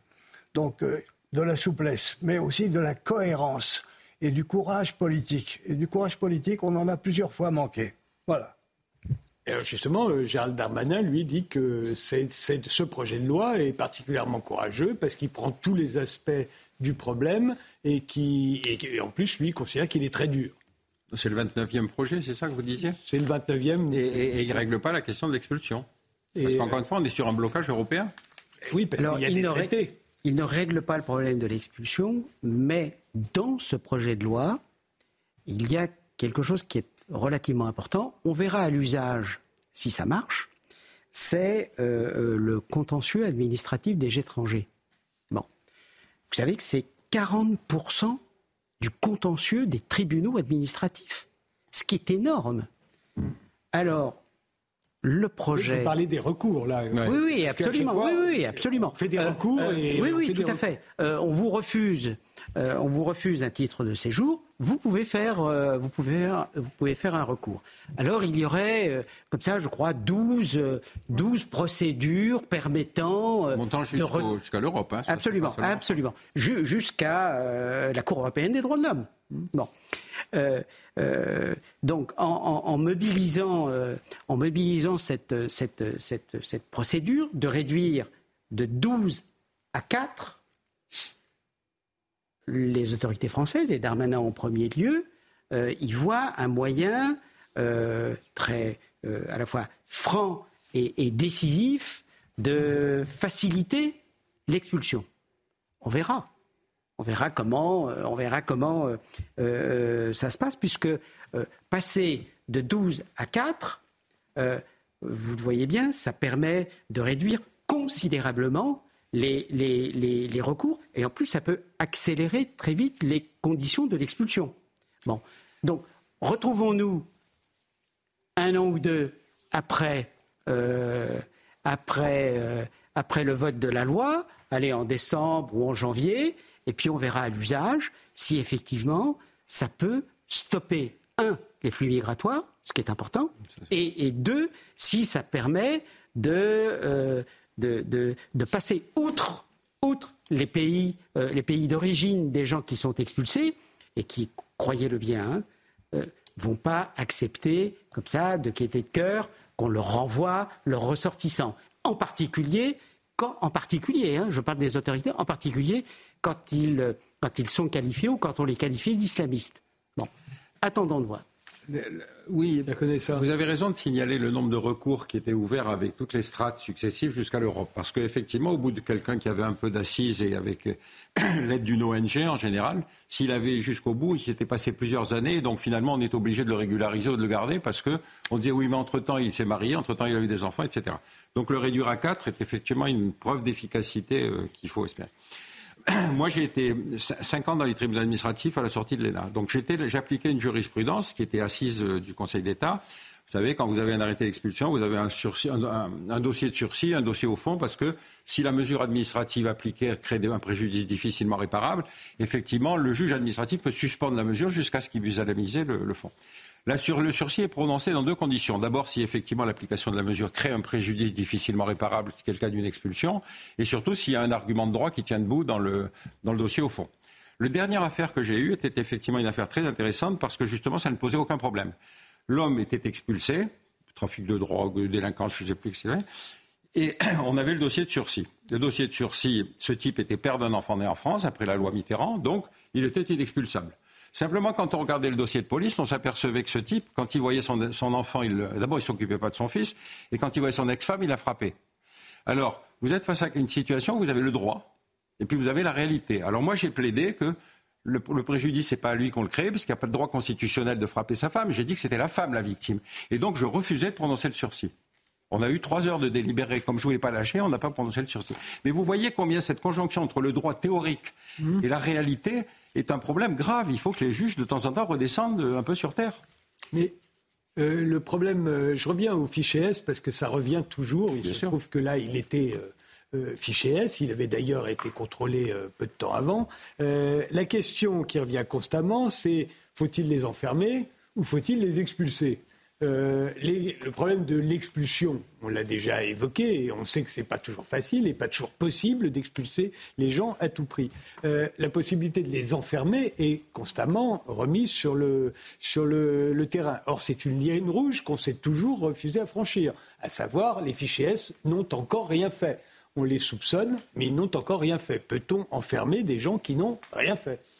Ah, Je suis d'accord avec vous. Il y a un problème, effectivement, de basculement du droit des étrangers qui risque de, qui est un droit pénal acte commis, et il faut passer dans un droit pénal préventif. Et c'est ça qui juridiquement était très difficile à appliquer parce qu'effectivement une fois complètement contre la démocratie ce que vous dites. Mais non, ça va pas contre. Vous devenez aussi peu démocrate que les personnes que vous ne voulez pas recevoir en France. Mais non, ça, vous voyez, pas ça c'est la victoire de, vos ennemis sur vous. Madame, quand on a un dossier consistant avec des pratiques radicales, la fréquentation d'une mosquée intégriste, des déclarations sur Internet, etc., etc., vous pouvez toujours dire que ce brave type va devenir républicain. Je ne le pense pas. Et donc, si vous mettez par là même dans ce principe de général, vous ne discutez pas des dossiers, vous ne les connaissez pas. Vous vous contentez de dire on va basculer dans une dictature. Arrêtons. Avant, dans le temps, pas en l'expulsant, mais en l'enfermant. Ben, non, mais alors justement, il y a des centres de rétention euh, administrative qui est une espèce de substitut à la prison, mais parce qu'encore une fois, c'est théoriquement une étape dans la procédure d'expulsion. Mais simplement, la procédure d'expulsion est devenue quasiment impossible. Alors maintenant, quand, on fait beaucoup plus pression diplomatique, les chiffres augmentent, si vous voulez. Mais encore une fois, j'ai jamais vu un type expulsé venir ensuite réclamer devant le Conseil d'État d'être euh, revenir en France. Il sait très bien qu'il n'y a pas droit. Moi, en bon sens, euh, il faut qu'une société puisse se défendre et ne pas être, euh, comment dirais-je, prisonnière de, comment dirais-je, de données juridiques qui la baillonnent. On appelle ça des principes. Euh, Alors, mais là, c'est quoi C'est par principe. Et la démocratie, c'est un baillonnement par principe, vous voyez Il faut quand même qu'une société puisse se défendre. C'est-à-dire qu'il n'y a, a aucune raison que vous soyez sous une menace permanente et que vous ne fassiez rien sauf d'attendre que l'acte soit savez, commis votre société va s'abîmer, messieurs. On aurait dû faire quelque chose. Excusez-moi, mais ce que vous dites, j'ai fait l'histoire du droit, je connais bien un peu le... Et tous les, régimes autoritaires, y compris fascistes du XXe siècle, ils, ils, avaient cette idée des droits pénals préventifs. Ils disaient que toutes les règles de l'état des droits étaient des baillonnements, exactement comme vous l'avez dit. Qu'il fallait qu'il y ait le, sang du peuple allemand ou italien, etc., qui puisse s'exprimer sans les contraintes des, régimes démocratiques. Alors, vous êtes en train de nous enlever le plus précieux que nous avons, que c'est notre régime démocratique. Qu'est-ce que, qu'est-ce que nous avons de plus précieux que ça, sinon? Mais madame, il y a déjà dans la loi française la possibilité d'arrêter une préparation d'un acte terroriste. Ça existe. Donc ne nous racontez pas qu'on va basculer dans le fascisme demain. C'est ignoble de nous accuser de ça. Quand on sait qu'un attentat se prépare, la police peut intervenir et arrêter. On est bien dans du droit préventif. Attention vos crimes. Pardon L'attention vos crimes, préparer un attentat. Bien sûr, bien sûr. Donc on est bien dans du droit préventif. ne faites pas, comme si on était des défenseurs de Mussolini et d'Hitler. Euh, c'est la pensée, en fait. C'est la pensée que. Non, il faut, il faut pas. il faut pas immédiatement soupçonner qu'on veut, comment dirais-je, transformer la démocratie en quelque chose de répressif. Mais quand même, euh, il y a un moyen de se défendre contre une menace qui est nette lorsqu'elle a été plusieurs fois, comment dirais-je, en action, lorsqu'il y a des gens qui travaillent dans ce sens-là, lorsqu'on prépare le eux et nous, etc. Bon, il faut. Et on peut se défendre, mais sans, mais sans, abandonner la démocratie. Il faut effectivement se défendre contre ça. Mais en restant ce que nous sommes, en fait, et non pas devenant des dictateurs. Mais madame, on vous donne des exemples de droits préventifs en matière criminelle. Pourquoi les négligez-vous Quand vous savez qu'un attentat terroriste se prépare. La préparation d'un attentat, ce n'est pas, pas du tout préventif. Vous préparez ah un attentat, vous êtes en train de faire quelque chose. On attend qu'il se, passe pour pouvoir réprimer. Arrêtez, non, enfin, non, non, non, Pierre ça, vous le savez bien. Si vous arrêtez des gangsters qui préparent un hold-up, euh, c'est du droit préventif. Oui, non, c'est pas préventif. Ils sont déjà en train de, ils sont en train de. C'est l'association des malfaiteurs déjà, c'est déjà. Voilà, mais c'est ce qu'on a pour les arrestations sur des préparations d'attentats. Il y en a 59 qui ont été empêchés. C'est pas préventif ça. C'est le fait de, c'est les, fichiers qui n'ont vraiment rien fait. Des fois, sur un simple appel, il y a quelqu'un qui appelle dit ce type me semble suspect on les met euh, Arrêtez, madame, s'il vous plaît, c'est pas la Gestapo, arrêtez, c'est injurieux. C'est Darmanin qui dit. Ça, vous savez bien que c'est un vrai problème aujourd'hui. C'est-à-dire que constamment, ça revient. C'est-à-dire qu'on se demande si on doit franchir cette ligne rouge ou pas. Il y a des gens qui ne veulent pas la franchir, il y en a d'autres qui y sont prêts. Ben, je suis d'accord, mais enfin, encore une fois, on est dans un état de droit, il y a des juges, il y a des règles. Il y a une police qui doit être obligatoirement faire du renseignement. Le renseignement, c'est philosophiquement contraire à la démocratie. Vous êtes d'accord Et la DGACI, c'est son boulot. Vous voyez ce que je veux dire Donc arrêtons de faire semblant comme si on était dans un monde abstrait. C'est ça qui de il faut aussi, c'est que des fois, les gens qui ont des pensées qui sont qui nous conviennent pas et qui peuvent être dangereux. Non, arrêtez, madame, la police vous plaît, pas ça. Non, mais attendez. Vous connaissez pas le, cas des dossiers de fichiers. Vous, vous faites de la théorie là. Bon, mais écoutez, avec c'est facile. C'est une juriste. bah oui, bah, J'ai passé ma, vie à travailler sur cette question. Euh, Smaïn Lacher. Sûr. Sûr, sur ça. je sais pas, j'ai pas, j'avoue que j'ai légèrement décroché. Euh... La question, euh, euh, là, on était plus particulièrement sur les fichiers S qui nous, euh, qui nous hantent. Le fichier S nous hante depuis un certain nombre d'années oui, euh, euh, alors euh, je, bon, moi je ne sais pas exactement, peut-être qu'il y en a qui savent, qui savent ici ce qu'il y a exactement dans ce dans ce fichier S, qui sont les gens, dans quelles dans quelles conditions ils ont été fichés S. bon, c'est un instrument.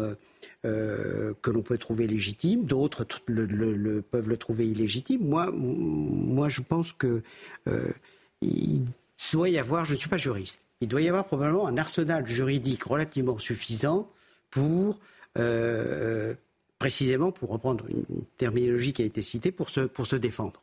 Je, eh bien je, je, oui, euh, le, je, je, crois que le droit, euh, le droit en la matière, c'est considérablement épaissi, c'est considérablement fortifié, et on a aujourd'hui les moyens, en tout cas les moyens juridiques, de, de, de, de de, de, pouvoir lutter contre, euh, contre euh, par exemple, la préparation des, des, attentats.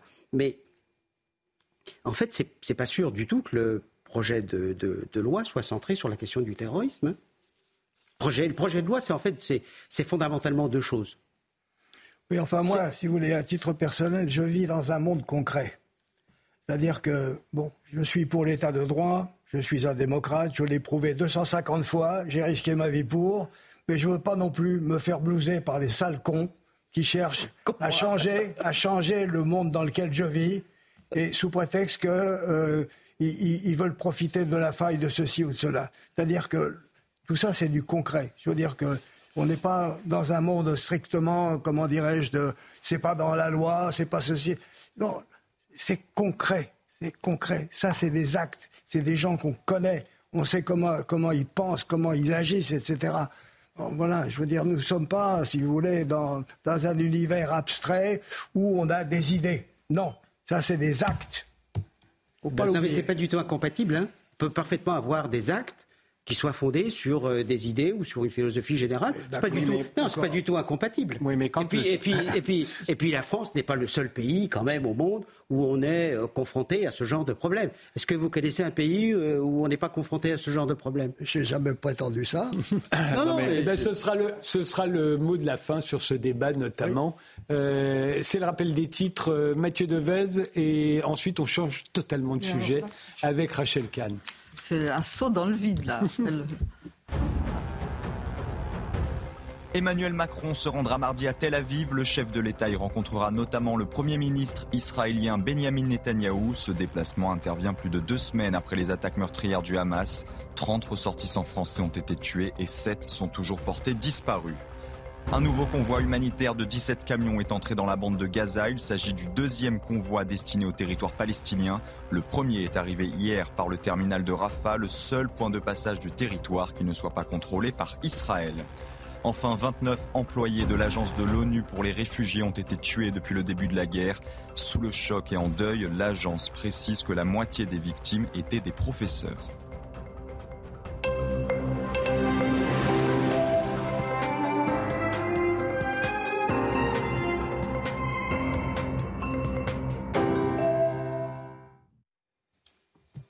Rachel Kahn, vous êtes productrice de télévision, de documentaires, d'émissions. Vous avez même été ma productrice du temps de Ce soir ou jamais sur France Télévisions. Je suis donc Ravi de vous recevoir ce soir.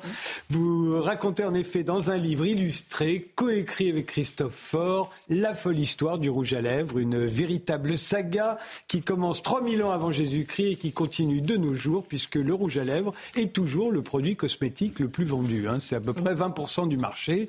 Vous la faites débuter cette saga dans l'Égypte ancienne, puis dans la civilisation minoenne où les femmes des classes supérieures ne se privaient pas de se colorer les lèvres comme en atteste cette peinture murale qu'on vient de voir du palais de Minos, Aknossos. Aknossos, c'est en Crète. Hein. Euh, elle est évidemment tirée de votre livre, comme toutes les images qu'on va voir. Mais pourquoi le rouge à lèvres est-il rouge dès cette époque? Pourquoi il a toujours été rouge? Pourquoi il n'est pas jaune ou vert? Ben Parce que dans l'Antiquité, puisqu'il date de la, vient de la nuit des temps, euh, il n'y avait que trois couleurs le rouge, le blanc et le noir. Et le rouge, on le trouvait, il était à portée de, de main de tout le monde, parce qu'on utilisait la terre ocre pour fabriquer la couleur rouge. Et c'est la première couleur que l'homme a utilisée pour peindre, pour teindre. D'ailleurs, dans les grottes néolithiques, les, les peintures ont trois couleurs, rouge, noir et blanc. Voilà. Alors Cléopâtre euh, avait une véritable obsession, dites-vous, pour le rouge à lèvres carmin, celui-là. Hein. Carmin, oui. à l'époque, c'est réservé aux femmes riches. Hein, pendant toute l'Antiquité, quasiment, c'est réservé aux femmes riches. Aux, classes supérieures, à l'aristocratie et bien sûr à la reine en premier lieu, oui. Cléopâtre était addicte.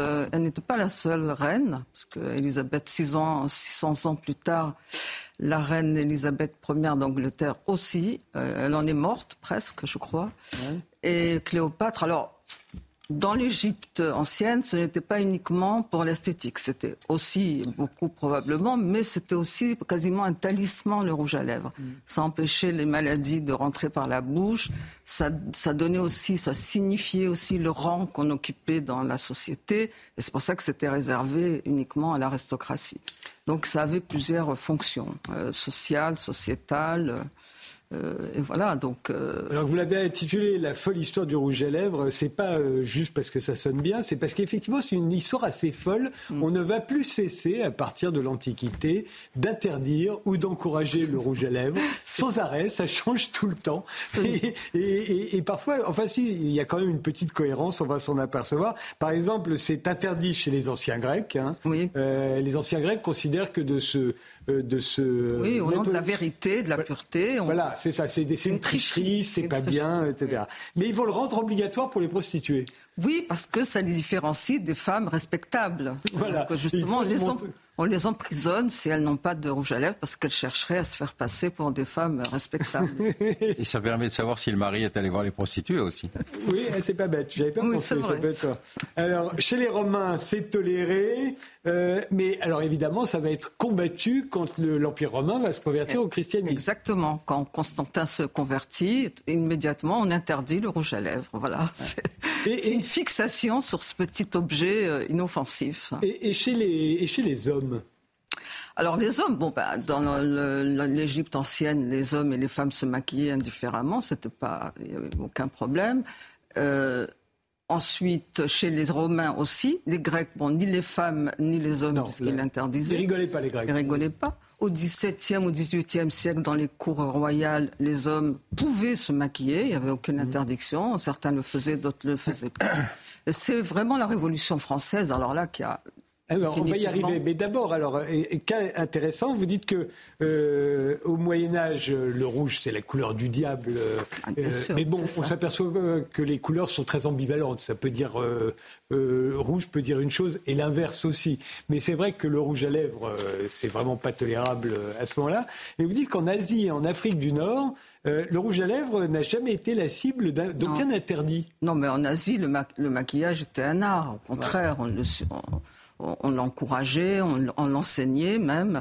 En Afrique du Nord aussi, bizarrement, enfin ensuite, par la suite, quand l'islam est devenu plus radical, euh, il a été interdit, mais oui. Le, et, le premier, et, le premier, tube de rouge à lèvres, c'est d'ailleurs un chirurgien musulman qui l'invente aux, alentours de l'an 1000, à la, grandeur, à la grande époque de, de, Cordoue. Hein. oui, absolument. Et, d'El-Andalus, euh, en Espagne musulmane. Oui, il s'appelait Abu el-Qasim. C'était un génie dont on a découvert d'ailleurs le génie et les, différentes inventions euh, quand il a été traduit Et il a inspiré beaucoup de médecins du Moyen Âge et, plus tard. et à, l'époque, ça ressemble à quoi? C'est un, bâtonnet? Eh ben, Lui, il a inventé le premier bâtonnet de rouge à lèvres. C'est lui qui l'a inventé. Avant, c'était dans des petites fioles. On le mmh. prenait avec le doigt et on le passait. Bon, on a connu ça dans nos pays. Euh, mais c'est lui qui a inventé le premier bâtonnet. Mais on ne s'en est rendu compte que euh, quand on l'a traduit, qu'on a pu le lire euh, dans, nos langues.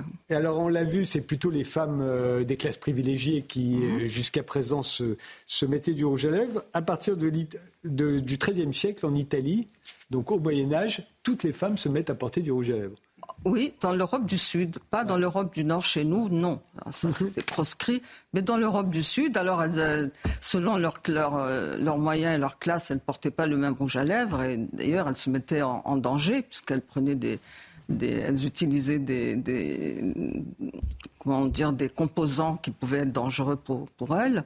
Mais euh, c'était l'Église n'intervenait pas dans l'Europe du Sud, bizarrement, alors qu'en France, par exemple, elle était drastique. Et euh, c'est au XVIIe siècle que le rouge à lèvres se répand en Europe, dans toutes les couches de la société. Mais au XVIIIe, il y a le mouvement inverse. Donc il y a les Lumières qui s'en mêlent et qui commencent à dire c'est mauvais pour la santé.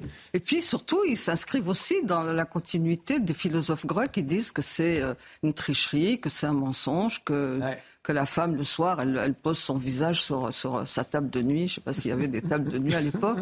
Mais euh, donc, euh, oui, c'est au nom aussi de la vérité et de l'authenticité qu'ils le proscrivent. Et c'est combattu par la Révolution parce que c'est un signe pour eux de ben, l'ancien régime. Bien sûr, c'est l'aristocratie qui se maquillait, donc... Euh, donc ils l'interdisent aussi. Et l'expression rouge à lèvres, c'est à ce moment-là, hein, je crois, c'est au 18e. Alors c'est une, chercheuse qui a découvert ça, oui, effectivement, ça vient du, du 18e. Elle a trouvé ça dans une boutique d'un parfumeur. Elle a vu euh, rouge à lèvres sur des petits cartons où il y avait des, petits, des petites fioles avec, des, avec cet onguent-là. En Angleterre, c'est carrément interdit par la loi à partir de 1770. Hein. Et alors pendant tout le 19e, c'est, euh, et notamment pendant le règne de la reine, Victoria, euh, alors là, c'est pas question elle, de... était, elle était folle. Puritanisme. Puritanisme. Bourdry, elle était de toute façon habillée en noir euh, de, toute sa vie. Et puis le... Elle était en deuil, c'est pour ça qu'elle était habillée en noir. Oui, mais elle même, était très amoureuse de son mari, elle oui, c'est vrai. Mais, est-ce que des femmes ont contesté Comment des femmes ont contesté cette interdiction? Ah, Les femmes se sont toujours, toujours, toujours battues pour conserver leur rouge à lèvres. C'est fou à quel point elles étaient obsédées par le fait d'être libres, de se maquiller, de se, de se rougir les lèvres. ce qui est drôle, c'est qu'on on, s'aperçoit dans votre livre qu'au même moment où c'est rigoureusement interdit en Angleterre, même si évidemment il doit y avoir oui, elle venait en France. Voilà. au même moment, au Japon, au moment où le Japon, avec l'ère Meiji, s'ouvre à l'Occident, les femmes se maquillent. Les, elles se sont toujours maquillées, des geishas. Elles n'ont même pas attendu. Le, le temps, non. Elles, elles, donnaient le là. Et puis alors, le maquillage au Japon, c'est un art. Parce que euh, ne se maquillaient pas forcément les deux lèvres elle dessinait des paysages, des fruits, des, même des, personnages sur leurs lèvres. Enfin, c'était, il, y a, je crois, 90 dessins euh, répertoriés dans un très beau livre qui est à la Bibliothèque nationale où on voit tous les dessins qu'on que, les, les, geishas faisaient sur leurs lèvres supérieures, euh, qu'elles maquillaient. De... Enfin, c'était un art, voilà.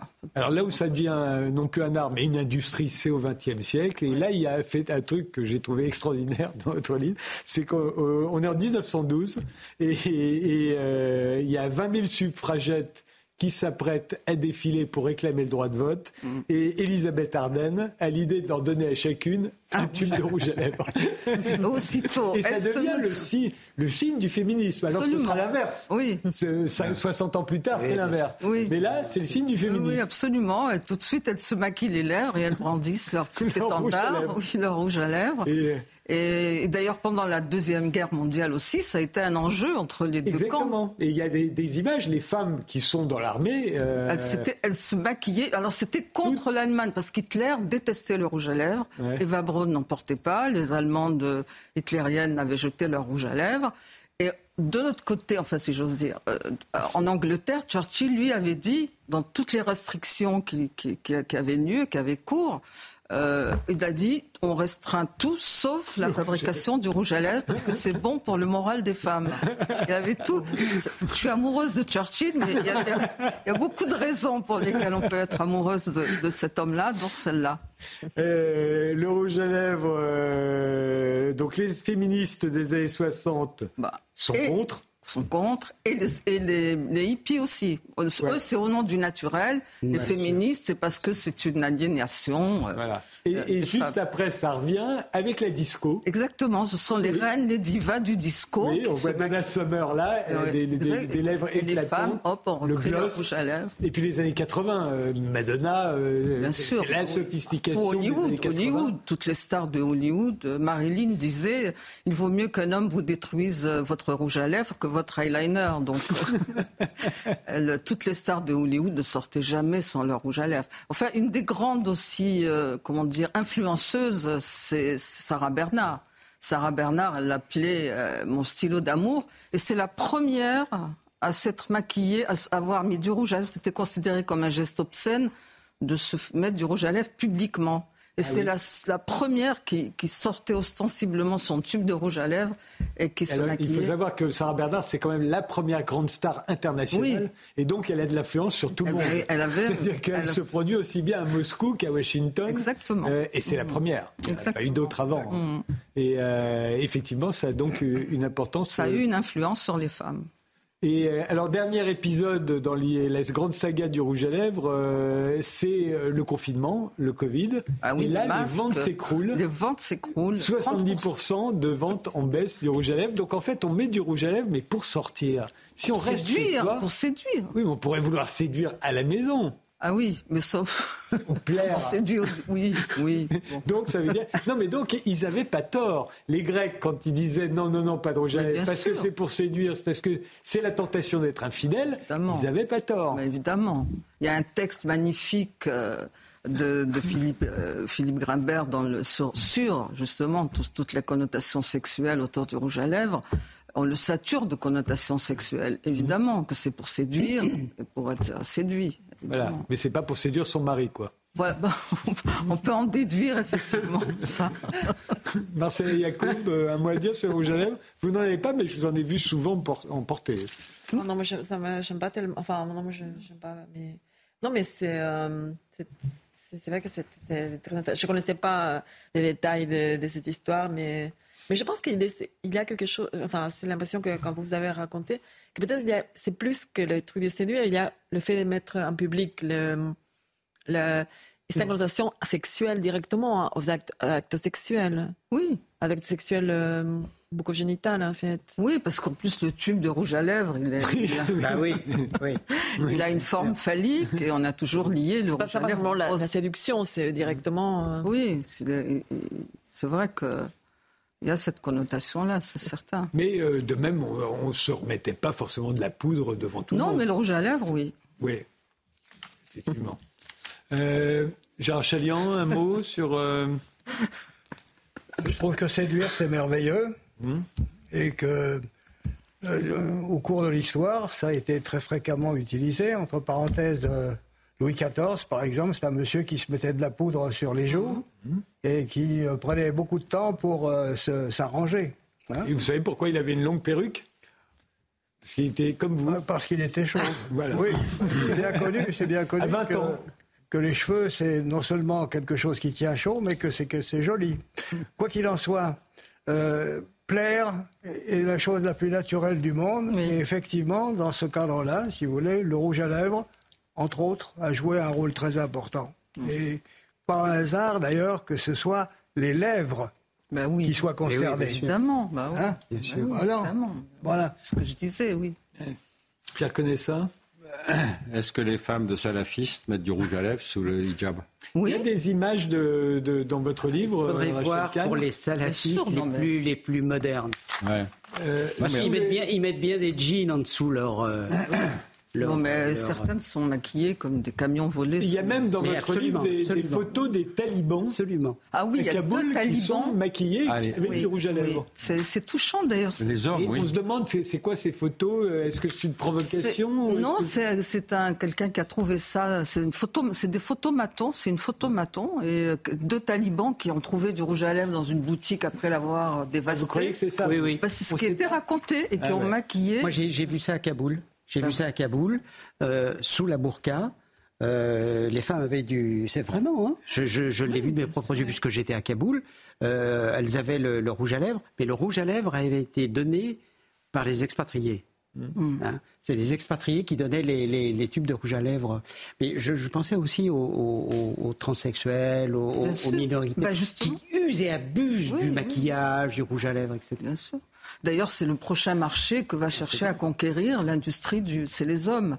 Ah, d'abord les transsexuels. Oui, c'est ça à un moment, une période euh, favorable où le genre n'est plus euh, affirmé euh, massivement. Ah, de toute façon, avant que les hommes commencent à mettre de l'eau de toilette, il a fallu quelques années. Maintenant, c'est totalement Maintenant, il y a dans les mœurs. Donc, on peut imaginer qu'un jour on se mettra. Il y a une offensive, il y a une offensive des, fabricants en, direction des hommes en général. D'ailleurs, ça a commencé en Asie. Euh, non, mais ça marche avec la jeune génération. Il y en a une partie qui a déjà. Euh, C'est pas à vous, Frédéric, qu'on s'adresse pour l'instant. vous êtes gentil de me rappeler mon âge, évidemment.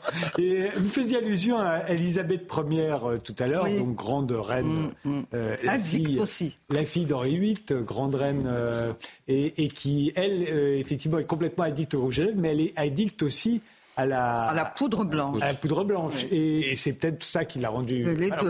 Elle, a vécu vieille, hein, quand même. Oui, oui, elle a vécu vieille. Mais enfin, bon, ça l'a empoisonnée lentement, mais sûrement. Oui, mais ça, ça va durer jusqu'au XVIIIe. Une des raisons pour lesquelles les, les philosophes des Lumières sont contre le maquillage et le rouge à lèvres, c'est parce qu'à l'époque, il y a du plomb, il y a du mercure et ça rend. On sait qu'il y, a des ingrédients dangereux, mais on ne sait pas trop comment les, éviter. Puis, de toute façon, euh, les femmes n'entendent pas raison, quoi. Oui. Ben, c'est toujours comme ça. Euh, si on aime quelque chose, on s'en fiche que ce soit pas bon pour la santé. C'est le, problème. Qu'est-ce que vous avez découvert de plus surprenant en. Ben, à quel point c'était important pour les femmes? Moi, je suis sidérée. C'est presque un talisman. non, je ne savais pas qu'elles y étaient attachées à ce point-là. Par exemple, pendant la guerre de 14-18, c'est encore une période au début du 19e où il y avait que les prostituées ou les comédiennes qui pouvaient se farder les lèvres. Dès que les hommes sont partis au front, les femmes qui les ont remplacées dans tous les postes de, production, elles se sont précipitées sur les rouges à lèvres.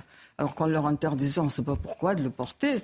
C'est systématique. Dès qu'on veut leur interdire ce petit truc, elles, elles se battent pour les récupérer. Voilà, et, vous pensez qu'il n'y a pas d'autre équivalent? Ce serait juste le rouge à lèvres?